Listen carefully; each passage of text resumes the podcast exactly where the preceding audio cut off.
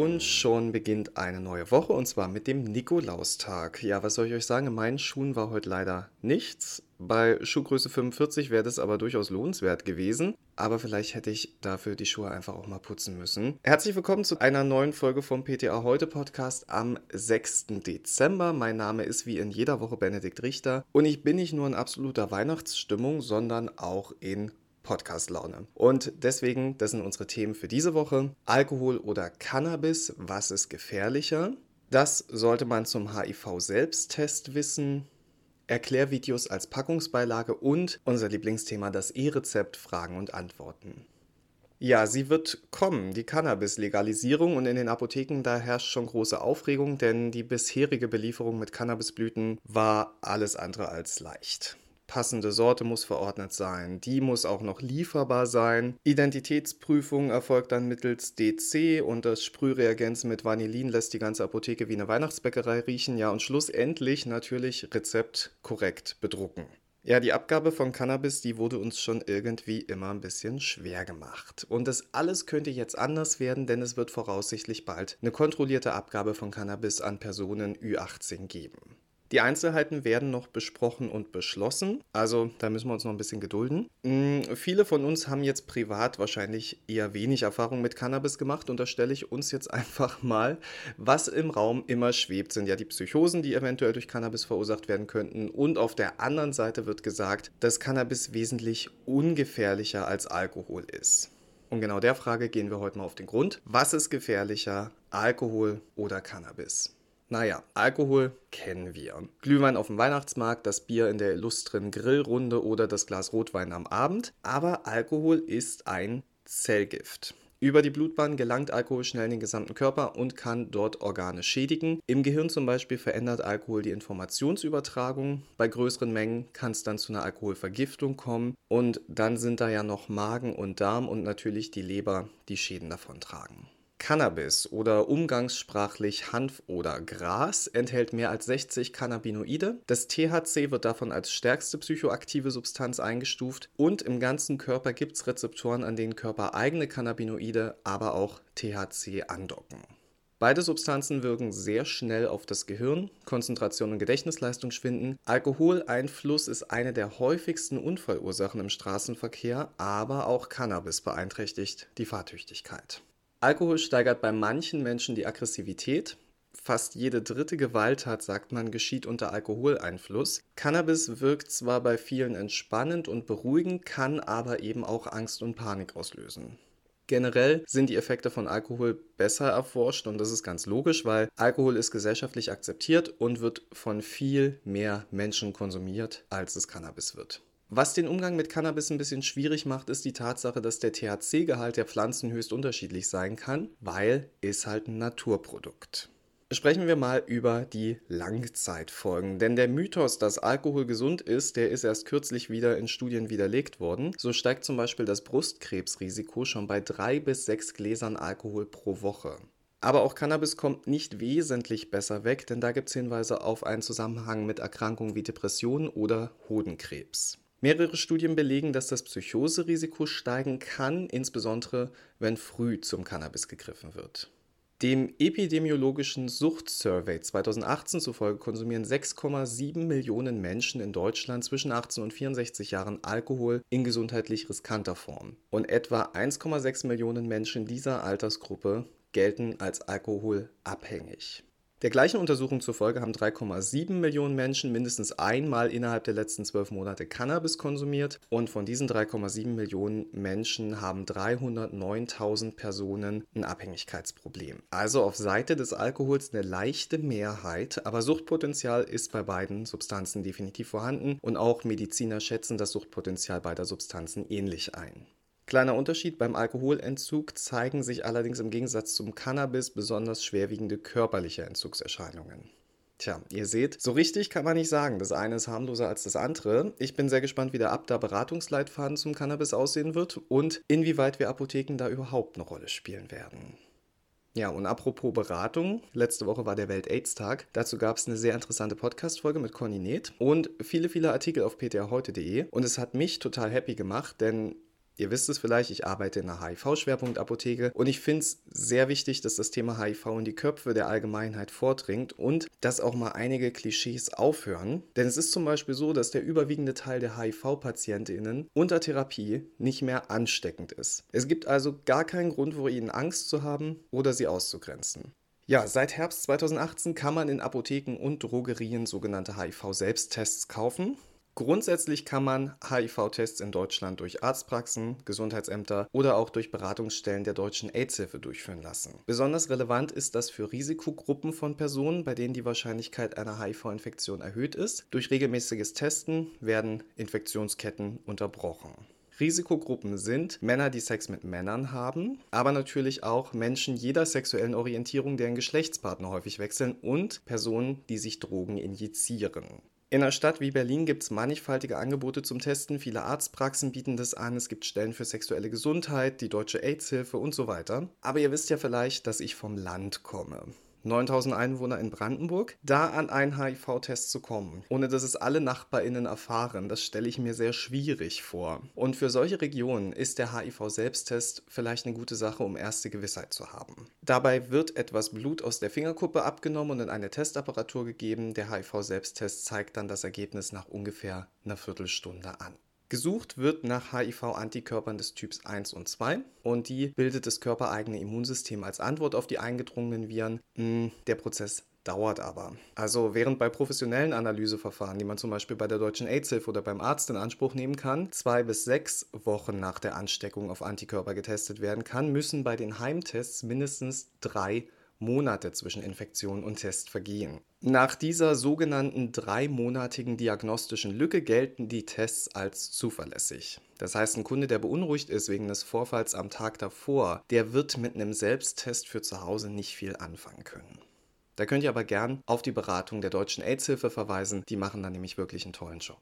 Und ansonsten gilt bei HIV und Fußpilz empathisch sein, kompetent beraten und nicht verurteilen. Das gibt es in der Drogerie bestimmt auch zum Kauf dazu. Ähm, da wir gerade von Beratung sprechen, kennt ihr das, wenn ihr die PatientInnen fragt, ob sie mit der Dosierung vertraut sind und dann kommt als Antwort, ähm, ach, ich lese mir das einfach nochmal durch. Ja, also ich habe in meinem Leben schon viele Beipackzettel intensiv angeschaut. Ich verstehe nicht, wieso man sich da freiwillig durcharbeitet, statt mir gegenüber einfach zu sagen, nein, weiß ich nicht, können Sie es mir bitte sagen. Jetzt gibt es durchaus Menschen, die aufgrund natürlicher Gegebenheiten Probleme haben, diese elendig langen, komplizierten Zettel mit ihren Schachtelsätzen zu verstehen. Zum Beispiel Menschen, deren Muttersprache nicht Deutsch ist und Menschen mit Leserechtschreibschwäche. Es gibt aber noch eine andere Gruppe von Menschen, die erreicht werden muss und laut Böhringer Ingelheim sind das weltweit ca. 70 Millionen nämlich Gehörlose. Für die meisten Betroffenen sei die Gebärdensprache die Muttersprache, sagt Böhringer Ingelheim. Viele würden die Laut- und Schriftsprache zwar lernen, dennoch blieben medizinische Fachbegriffe eine Herausforderung und das ist schlecht, denn die Kommunikation über Arzneimittel, die kann manchmal lebensnotwendig sein.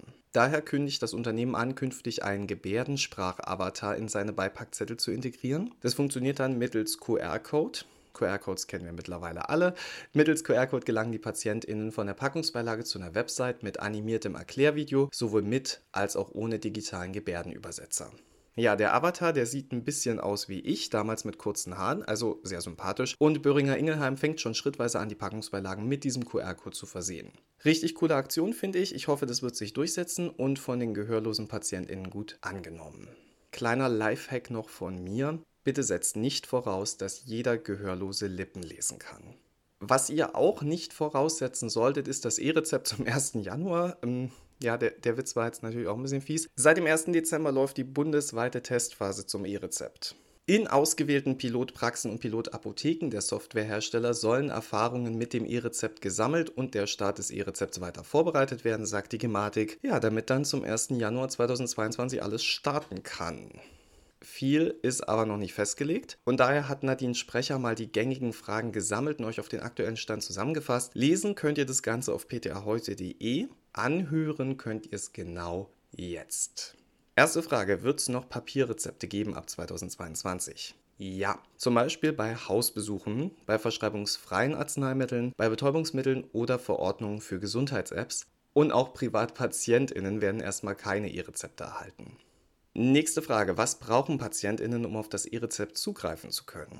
Ja, die PatientInnen brauchen einen Schlüssel und der heißt Token und ist ein Data Matrix Code. Hat der Patient keinen Zugriff auf ein Smartphone, dann besteht nach wie vor der Anspruch auf einen Papierausdruck, aber der sieht eben nicht mehr aus wie ein rosa Rezept, sondern ein bisschen anders. Und das bringt uns zur nächsten Frage, wie sieht denn das neue Papierrezept aus? Ehrlich gesagt gar nicht so spektakulär. Wir finden da weiterhin Patientennamen, Geburtsdatum, Angaben zum verordneten Arzt und das Ausstellungsdatum. Spannend sind aber die bis zu vier Data Matrix Codes, die aufgedruckt sind. Da gibt es einmal einen großen für die gesamte Verschreibung und drei kleine für jedes einzelne verordnete Medikament. Warum das? Naja, ihr ahnt es schon, es wird endlich möglich sein, auch nur einzelne Medikamente einer Verschreibung zu beliefern, ohne den Patienten mit dem kompletten Rezept wegschicken zu müssen. Die wesentlichen Arzneimittelinformationen sind übrigens neben den einzelnen Codes in Klartext abgedruckt, also man sieht auch ohne Scan, welche Medikamente verordnet worden sind. Möchte der Arzt den Austausch des Arzneimittels ausschließen, dann erfolgt dies künftig nicht mehr durch das Aut-Idem-Kreuz, sondern durch den Vermerk kein Austausch. Ebenfalls anders als beim bisherigen Rezept enthält der Ausdruck keine händische Unterschrift, jedes E-Rezept wird vom Arzt digital signiert.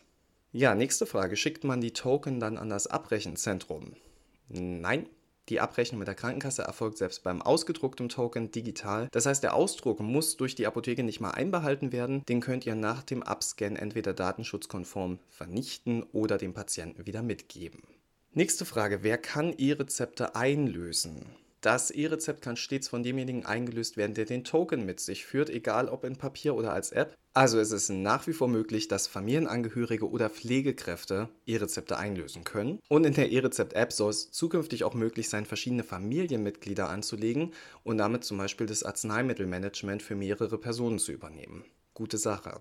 Dann nächste Frage, kann man das E-Rezept auch direkt an die Apotheke schicken?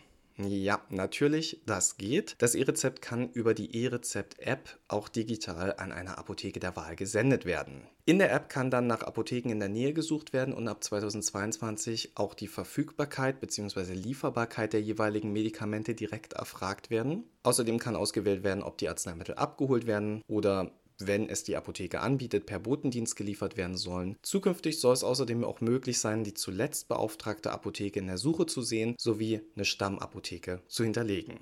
Nach der Übermittlung des E-Rezepts an eine Apotheke kann diese über eine Mitteilungsfunktion in der App mit dem Kunden in Kontakt treten, also um dann zum Beispiel so Sachen wie Botendienstbedingungen, Liefer-, Abholzeiten und andere Wünsche zu klären. Das Vorgehen ist für uns aber eigentlich nicht neu, weil das kennen die meisten von uns von den Bestell-Apps. Ja, emotionales Thema, großer Aufreger der letzten Wochen. Wie werden Änderungen auf dem Rezept gemacht? Tja, bisher waren ja Rezeptänderungen nach ärztlicher Rücksprache teilweise durch das Apothekenpersonal selbst möglich. Laut Gematik ist das künftig nicht mehr so, denn es wird dann ein neues E-Rezept erforderlich. Das kann die Apotheke beim Arzt anfordern und von der Praxis kann es dann unmittelbar an den Kunden oder die Apotheke gesendet werden. Wenn die Arztpraxis zeitnah erreicht werden kann, wird dadurch der Änderungsvorgang beschleunigt, aber ich denke, wir wissen alle, wie gut Arztpraxen erreichbar sind. Und unsere letzte Frage, muss das E-Rezept denn wirklich sein? Also ich persönlich sehe richtig viele Vorteile, aber schauen wir erstmal, was so von offizieller Seite gesagt wird. Im Zuge von Videosprechstunden gibt es einen großen Vorteil, denn es muss jetzt nicht mehr auf das Rezept per Post gewartet werden, sondern der Arzt kann den Zugang für den Patienten direkt nach der Konsultation in der E-Rezept-App freischalten. Ein weiterer Vorteil für den Patienten ist, dass jede Verordnung und die tatsächlich erhaltenen Arzneimittel in der App für 100 Tage gespeichert werden. Dann ist also auch nochmal ein bisschen leichter mit dem Arzt zum Beispiel nachzubesprechen. Außerdem ist auch geplant, dass die Verordnungs- und Dispensierdaten direkt in die E-Patientenakte übertragen werden und dort dann dauerhaft gespeichert werden sollen. Ebenfalls vorteilhaft könnte sein, dass PatientInnen in der App angezeigt bekommen, wie lange ihre Rezepte jeweils noch gültig sind, beziehungsweise wie lange sie auf Kassenkosten noch abrechenbar sind. Ich sehe jetzt aber vorrangig meinen Arbeitsalltag leichter werden, denn unleserliche, fehlerhafte, gefälschte Rezepte, das alles ist quasi nicht mehr möglich. Und durch die direkte Übertragung in das Warenwirtschaftssystem entfällt außerdem auch die manuelle Eingabe der Rezeptdaten. Und natürlich einer meiner Kardinalsfehler, Ausstelldatum kontrollieren. Da wird die App künftig die Arbeit machen und uns werden keine verfallenen Rezepte mehr vorgelegt. Ja, danke an Nadine Sprecher für die Zusammenfassung. Jetzt sind wir alle wieder ein bisschen schlauer und können unseren KundInnen auch auf die Fragen antworten, denn langsam kommt es in der Bevölkerung an, dass sich da was ändern wird. Hier gibt es jetzt auch eine Änderung, denn der Podcast ist vorbei. Ich gehe in die Apotheke arbeiten. Heute Abend gibt es übrigens die letzte Yoga-Session in diesem Jahr. Den Link findet ihr wieder auf ptaheute.de. Und tja, auch wenn das Yoga dieses Jahr zum letzten Mal ist, mich werdet ihr noch ein paar Mal hören, wenn ihr natürlich den Podcast einschaltet. Ich wünsche euch jetzt erstmal eine fantastische Woche. Ähm, ich würde mich freuen, wenn wir uns einfach nächste Woche wieder hören, ich euch wieder begrüßen darf. Jetzt ist Schluss, bis nächste Woche. Ich werde auf jeden Fall da sein. Bis dahin und gehabt euch wohl.